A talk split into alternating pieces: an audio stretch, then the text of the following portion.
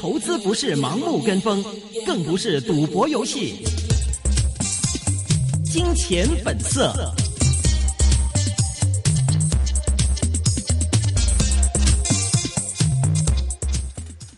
好的，欢迎收听，今天是二零一四年八月一日星期五的《金钱本色》，这是一个个人意见节目，专家意见是仅供参考的。今天继续是由我若琳还有微微来主持节目，看一下今天港股的表现。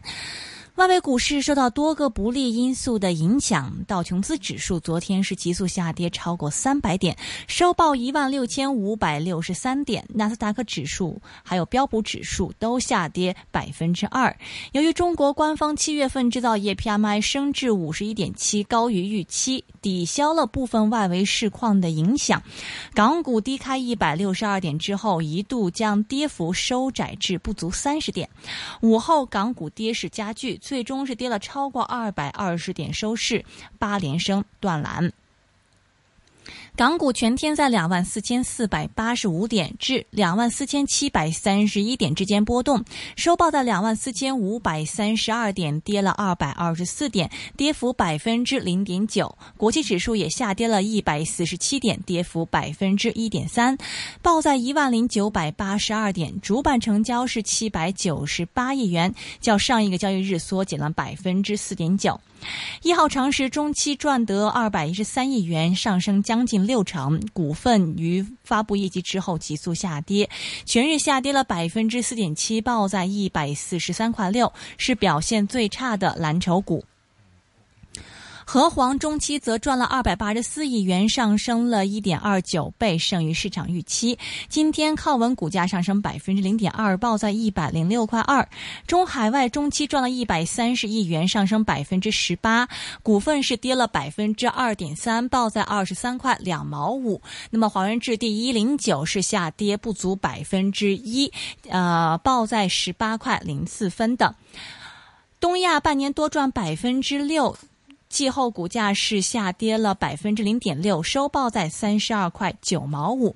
澳门七月博彩的收入是啊，这个下跌了百分之三点六，银鱼、金沙均下跌超过百分之二。那么银鱼是报在六十四块四啊，金沙呢是报在五十六块四毛五的。五大发电集团改革路线图浮现，电力股受捧，华电国际上升百分之三点一，报在四块九毛四；华能上升百分之二点七，报在八块九；华润电力是报在二十一块八，上升百分之零点二。数码通三一五预料全年溢利跌最多四成，股价下跌百分之二，报在十一块零四分。伯明翰向向正副主席发行换股债，拖累股价急速下跌将近百分之十。自报在九分钱。那么，白云山防伟哥片剂获得国家生产审批完毕，股价逆势上升百分之八点一，是报在二十六块八毛钱。那么，我们第一个小时，第一呃头半个小时的这个财经专家是接通了泽成资本投资总监是于晓光先生。你好，于晓光先生。哎，你好，你好，哎，你好。其实我之前应该是见过您，因为之前是有参加过这个朋友的组织的一个投资会。那么在投资会上是听到了这个于晓光先生的一些演讲嘛？其实我们今天请到他也蛮不容易的，是嗯，通过朋友是这个邀请到他，他也很给面子，可以跟我们几个分享一下。嗯，您现在现在是自己出来做了是吗？呃，是的，是，因为我呃今年三月份从东方港湾出来之后的话，就自己成立了呃自己的投资公司嘛。就目前来讲的话，还是一个就是初创期的一个状态，所以说的话。对，现在就是自己在运营嘛，这些。嗯，是我一开始就是光读这个泽成资本，可能大家不是很多人知道嘛。那么，其实如果我提一个人，就是但斌，那么我相信我们这个一线的听众应该不是很陌生，因为我们之前也跟他做过几次访问嘛。那么以前于晓光先生呢，就是在这个但斌但总的这个公司里面，那么是呃明星的这个分析员，可以这么讲嘛？因为我记得好像有非常多的这个但先生的这个成功的投资，好像都是出自您的手笔，是吧？呃，如果没记错的话，对对对，应该是大家共同努力的一个结果吧，也并不只是我个人的一些东西。对，就是因为我本身更关注一些海外的一些东西，而这些年来海外的一些投资的标的确实是更优于国内的一些市场。嗯，所以说的话，所以说这些年应该是在海外，应该是确实是就是说抓到一些比较好的机会吧。嗯嗯嗯，我记得是有三六零啊，然后好像有几个都是，嗯、对。就是您的像 特斯拉呀，特特斯拉三十三块钱的时候，对，嗯。非常多。哦。嗯，几乎啊，三六零啊，YY 啊，嗯嗯。包括就是包括广药最初的时候七八块的时候，也是也是有我的一些就是投资建议，就是导致公司的一些投资决策。嗯嗯嗯，所以是非常厉害。今天也很感谢是于先生是接受我们的访问啊。其实，呃，我有看您的这个微信的公共账号是投资会嘛，那么是对对对，然后您经常是发表一些自己的看法。其实于先生是关注这个美股多一点，那么更多一点可能是美股上市的中国股票，对吧？对的，因为嗯，从投资角度来讲的话，从国内的投资者可能更容易，就是说对中概股的一些，就是说一些基金情况，可能会比美国的投资者了解的更好一些嘛。嗯嗯因为就像我们最早期当时投资七五三六零的时候，它其实七五三六零，因为它整个商业模式是美国是完全没有的，嗯。所以说海外的投资者根本就就无法理解这个东西，而直到他做搜索之后的话，嗯。大家才就给他一个非常高的一个就是估值，然后股价就是去年也涨了差不多五倍嘛。嗯。所以说这里面我觉得中国人本身是有很多优势在这里面，但是随着就是说现在整个市场比较火热，然后很多一些呃标的一般的公司或者说上市的时候价格就已经是非常高了，所以这里面的机会我觉得也是在慢慢的在减少。嗯，在跟您聊这个，嗯就是您比较多看的是美国上市的中概股之前呢，我想先听听您对美股整体的看法。因为呢，昨天我们都知道，这个无论道琼斯指数啊、标普啊，其实都遭到血洗嘛。那道琼斯指数更是回吐了今年以来的一个涨幅啊。美股现在一个情况，您是怎么看的呢？我觉得美国现在市场，因为我现在也很多就是说呃做美国本身的一些公司的一些投资，我觉得现在整个市场就是说非常的敏感，只能这么说。嗯因为现在从就是这段时间呢，尤其这一两个星期，因为正好是财报季嘛，很多公司就是在发布一些就是财报。嗯很多如果说你看，比方说像呃 Twitter 啊，或者说像 Facebook 啊、百度啊嗯这些发完财报之后的话，他们都是一个大涨的情况。但如果说你看有些公司，它其实嗯可能财报很好，但它反而可能盘后还反而是下跌了，或者说本身财报也一般，但是盘后反而还上涨了。所以说目前来看的话，我觉得这个市场其实处在一个分歧比较大的一个状态。而之前因为前期很多股票涨幅其实是已经是很多了，你看像哪怕像苹果这种公司，它前几天都涨到了九十九，这几乎是达到历史最高点的这个水平差不多了。嗯所以我觉得前期可能会，目前整个市场其实呃有有大量的投资者其实已经是获利颇丰，可能是他们更多的是关注于风险这一块，而不是说要就是很激进的去投资。所以说现在整个市场的情况，我觉得确实是一个非常的一个敏感的一个状态。可以是说这个嗯美股到达了，算是我们不能说是这个一个大顶，但是就到达了一个顶的一个状况吗？暂时性的一个顶的一因个状况。为从因为你考虑很多宏观的因素的话，它有很多的一些宏观数据的一些影响，或者说加息的一些预期在这里面。这这些东西的话，其实我觉得对个人投资者，哪怕是呃一些企业的话，就是投资，我觉得并没有太多的参考作用。但是如果说你从一个个股投资角度来看的话，它其实很多公司，就比方说到了现在这个价格，它如果说还要往上涨的话，而驱动它的一些原因或者说一些经营上的一些东西是缺失的，你知道吧？所以说的话，有什么东西能驱使股价再继续上涨？这个目前来看的话，很多公司其实是不具备的。但是估值啊，其实已经是非常高了，包括可能前期获利的人也已经是有大量的这种就是获利了结的一些需求。所以说目前来讲的话，这个市场的环境，我觉得包括一些个股可能是处在一个这样的状态。嗯，很多个股这个估值已经是比较高了，而且刚才像您所说，嗯这个推动这个股价进一步上升的这个催化剂，可能暂时还看不见。但另一方面呢，其实现在随着美国经济数据一些转好，其实很市场上很多人是觉得美国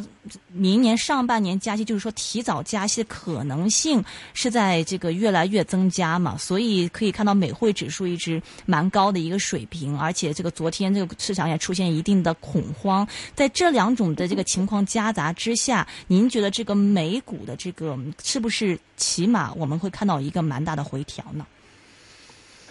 呃，其实美国尤尤其像中概股的话，它其实今年就是说一季度的时候已经经历了一个很大的涨幅加回调了，但是有些股票像唯品会那些，就可能还是一直在往上就是说上涨。嗯。呃，目前来说的话，如果说美国要经历一个比较大的回调的话，就是目前来判断的话，可能会存在这样的可能性，但是它回调的这个呃幅度是怎么样的话，我觉得现在还过于就是说过早的去判断，因为毕竟的话，它现在就是美国经济和就业率可能现在已经是非常的好，可能有这种加息的预期。但是我觉得像美联储啊这些，可能它也不会就是说过多的去干涉这种经济的这种正常复苏过程中所产生的一些温和的一些通胀啊或者这种情况。嗯所以说的话，嗯，你如果说是不可能，我觉得美国政府会对美国就是股市或者经济说做出特别特别残酷的一些政治性的调整，或者说是怎么样。但是如果说提前加息这种东西，我觉得大家担心，我觉得也是在情理之中。而嗯呃，如果说市场调整的话，我觉得反而可能对一些好的公司、估值合理的公司，反而可能是一些机会，反而是介入的机会。嗯，您个人是觉得美国的提早加息未必是真的实现，是吗？呃，我觉得这个很难去判断，但我嗯觉得像美联储他本身，因为我之前看过他写的一些论文什么的，因为他表面上就感觉到呃很温和或怎么样，但其实我觉得他是一个偏鹰派的一个一个作风嘛。他只不过是我觉得就是因为可能是刚上任时间不长，可能还是想等到这个市场更适应于他的这个风格之后的话，我觉得他可能他一定会有一些属于他个人的风格的一些决策出来，而有别于就之前那个伯南克的那些整个的一些货币政策。但是呃，因为从投资角度来讲的话，我觉得其实很多时候去思考这种东西也嗯很难就是落实到一些投资决策上。因为如果说你目前来讲的话，如果说整你的这个投资的整个仓位或者说呃股票的话是处于高点的，或者说呃之前获利已经很不错的话，我我确实也是可以就是说建议，就是先出来或者说观望一下，看看就是说市场要这个风险这个方向更清晰之后的话，然后你再做出一些其他的一些投资判断和决策。我觉得这个可能是一个比较好的一个一个方式。嗯，方便知道一下您现在这个仓位是属于一个什么样的水平吗？我之前其实一直都是呃，之前我上我之前一直都是、呃、重仓去做苹果和苹果一些产业链上的一些硬件公司。嗯然后我我之前就是在那个苹果财报后，就是前后左右的话，就基本上都是全都是调整出来了，可以这么说。嗯嗯，然后现在我就比较关注，就是说一些发财报的一些公司，可能就是说因为之前就像百度啊这种，就可能明显就是、呃知道它大概的整个业绩的一些移动端的一些就是情况会非常好，就可能会就是说做一些短期的这种就是财报前的一些这种这种行为吧。嗯，但是从目前来，如果说从长期配置的角度来讲的话，我觉得现在其实还不太是一个好的一个时机嘛。明白呃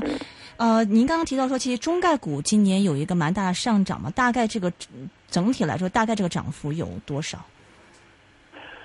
呃，它中概股你要从今年一季度的话，它就是疯狂涨到就是二二二，就是一季度呃末，大概就是有些都是涨了嗯百分之三十嗯三十多吧，百分之三四十的一个水平。嗯而且有些刚上市的股票，呃可能就如果说你按照它整个上市发行价的话，肯定都是翻了一番还要还要。嗯嗯嗯所以说我觉得这个其实是已经是非常的预示了市场其实是非常的火了。嗯嗯，而其实大家来讲的话，其实对中概的热情也非常高，然后普遍投资者都赚到了钱，而这种情况，呃我觉得可能并不见得会持续下去嘛，因为股市本来它就是一个就是一个波动的一个一个场一个场合嘛。嗯而有些公司如果说它缺乏一些很长期的一些经营的一些东西的话，我觉得它股价可能是面临着很大的一些风险的。其实，嗯，所以你是认为，起码中中概股的话，现在回调的风险其实远远是大于上调的可能性，是吗？是的，是的，是的，嗯嗯嗯嗯嗯。对。其实，不过我我好奇插一个问题啊，因为呃，嗯我跟之前跟在美国做基金的一些朋友聊天嘛，然后就问他，嗯就是美国人对于中国概念股的这个一些看法，然后他他的意思就是说，其实美国人可能也就知道阿里巴巴，因为它是嗯这个募募将是募募资最大的一间公司，其他比如说什么呃新浪啊，或者是基本上都是不知道的，所以说中概股其实是中国人自己在炒，是吗？因为我我一直的观点就是说，中概股这个市场可能对于美国的投资者或者说主流资金的配置，它就像是一个海外市场的一个互联网板块儿。就是我我的观点是这样，个人观点啊。嗯嗯，它就是一个新兴市场，比方说金砖金砖四国的，就是其中的中国的一个海外市场的一个互联网偏科技的一个板块儿。可能是从他们角度来讲，可能是一个这样的一个看法。因为很多中概股，你比方说像呃微博这个东西，他们比方就会说什么中国 Twitter 啊，或者说，就他们就是说，当然这里面其实还是差别很大的。但是他们就是说，你要跟他们讲，比方说，奇虎，比方说他之前的商业模式是个什么样的东西，或者说什么，当时是页面导航啊，然后通过什么杀毒软件，然后带动浏览器，浏览器带动广告，这个东西他们其实根本就搞不懂，你知道吗？因为本身中国的这个。封闭的这种互联网体制里面，本身就产生了很多本土化、很特色的一个东西，对不对？嗯嗯嗯。所以说的话，他们其实理解是有问题的。但如果说你像电商啊、搜索啊这种东西，他们是很直接的，就是哦哦，比方说百度哦是中国的谷歌，比方说阿阿里巴巴是中国的什么什么，呃是美国的什么什么，比方说京东是呃就亚马逊啊，或者说是有一个比较直观的一个对比，可能会更利于他们去理解这个企业。嗯，所以说的话，但是我觉得像小公司的话，尤其一些特别小的一些公司，可能市值就是几亿美金或者说二十亿美金以下的公司，其实我觉得可能参与者就是美国投资者其实是不多的。嗯，明白。那么中资概念股或者是说美股方面的话，您最近有在就是关注哪一些这个股票，或者有什么样的一个心得可以跟我们分享一下吗？那我还是关注一些，就是说它经营上能长期，就是说能保证的一些公司啊。就比方说像呃，我们就很多年就是二十多块钱的时候都已经投资的奇虎啊，像这种公司，其实我觉得它因为这段时间来它要发债，然后发债对它可能股价影响很大，昨天也跌了很多嘛。嗯。我觉得像像如果说就像奇虎这样企业，它如果说就跌到一个合适的范围，我觉得这个其实是可以放心的去购买的，因为它从整个。收入的一个情况，增长率上来看的话，它目前的话，今年的整个估值，包括明年的估值，已经是趋于一个比较合理的一个水平了。大概现在是多少？现在大概是多少？它今年的话，如果算下来的话，应该也就是在三十倍以内吧。嗯嗯，P P 在三十倍以内，嗯，二二十多倍，二十多倍一个水平，二十多倍的一个水平的话，如果说看它就过往几年，它当时就是说跌的比较惨的时候，它 P E 可能也也就是跌到二十倍附近的一个水平了。所以说的话，它这个东西，我觉得还是。可以就是说长期关注一下，包括它的整个货币化的一些情况，因为它像有些公司的话，它可能就是说整个收入的情况，它可能能延续很长的一个时间。嗯。但有些公司它可能就是说，嗯，它可能就是一些呃，有些公司可能是靠技术嘛，有些公司就是靠技巧嘛。嗯。那它可能是对不对？就是上市前，然后可能是做了一些储备啊，或者怎么样，然后上市后慢慢慢慢的去释放这种东西。嗯。那这个就就很难，就是持续的，就是说给投资者带来一些。就是稳定的，就是可持续的一些投资的一些基础了，我觉得。OK，啊，我插一句啊，因为这个香港这一边的这个投资者可能未必对于普通话这么敏感，然后对于一些中国概念股也未必那么的熟悉。我在这个稍微再解释一下，刚才其实跟啊于晓光先生聊到的就是奇虎啊，那么他这个代号是 QIHU 啊，其实我们之前也跟这个奇虎的老总周鸿祎是做过访问，那么主要是做网络安全的一家公司，那么在美国上市啊，这个股价表现也一直是不错的。那么这个最近好像又是一个相对来说的一个高位，是吗？呃，它应该今年的高位是一百二十多美金嘛，它现在是大概是九十出头的样子。嗯，我觉得，因为它它之前就是因为它，我觉得就是上半年的时候，中概股可能都普遍比较火的时候，它也顺势涨了一个比较高的一个价格，但是它当时可能就是从上半年就是一季度这这个情况下的话，就估值可能是非常贵了嘛。嗯，但是呃，它一季报发完之后的话，对二季报的指引也是非常的好嘛，所以它今年整个收入的一个增长的情况和它的一个获利情况的话，应该是呃高于它就之前就比方说上半年或者说去年的话，对它整个的一个预期的，所以说这个这样的话，它整个估值的话就可能会就是说啊低于一个就是说一个可供它就是估值可能到了一个可可供购买的一个水平了嘛。明白。对，刚才提那个于小于于先生也是，呃，提到过嘛。如果他这估值到了二十，因为最低这个估值也差不多也就在二十嘛，所以到这二十的话，他今年大概对他应该是二十二十二十五六啊，或者说二十就偏偏偏上一些，因为他当时很低的时候，二十的时候，他还没有出搜索，也没有就是说出那些呃移动端的一些游戏分发啊，就这种这种这种这种业务，所以它当时的业务是非常单一的，而嗯当时就是也是跌到二十倍，所以它现在有更多的一些新业务，包括移动端的业务、搜索业务的话，它其实这个估 PE 肯定是会更高一些。明白，我知道，其实于于先生对于这一些的这个股票研究非常深刻。我们以后再找这个时间来深入探讨一下。今天时间的关系，我们先跟是来自泽成资本投资总监于小关先生是先聊到这里，谢谢您，我们再联系，好，拜拜。好好好，谢谢。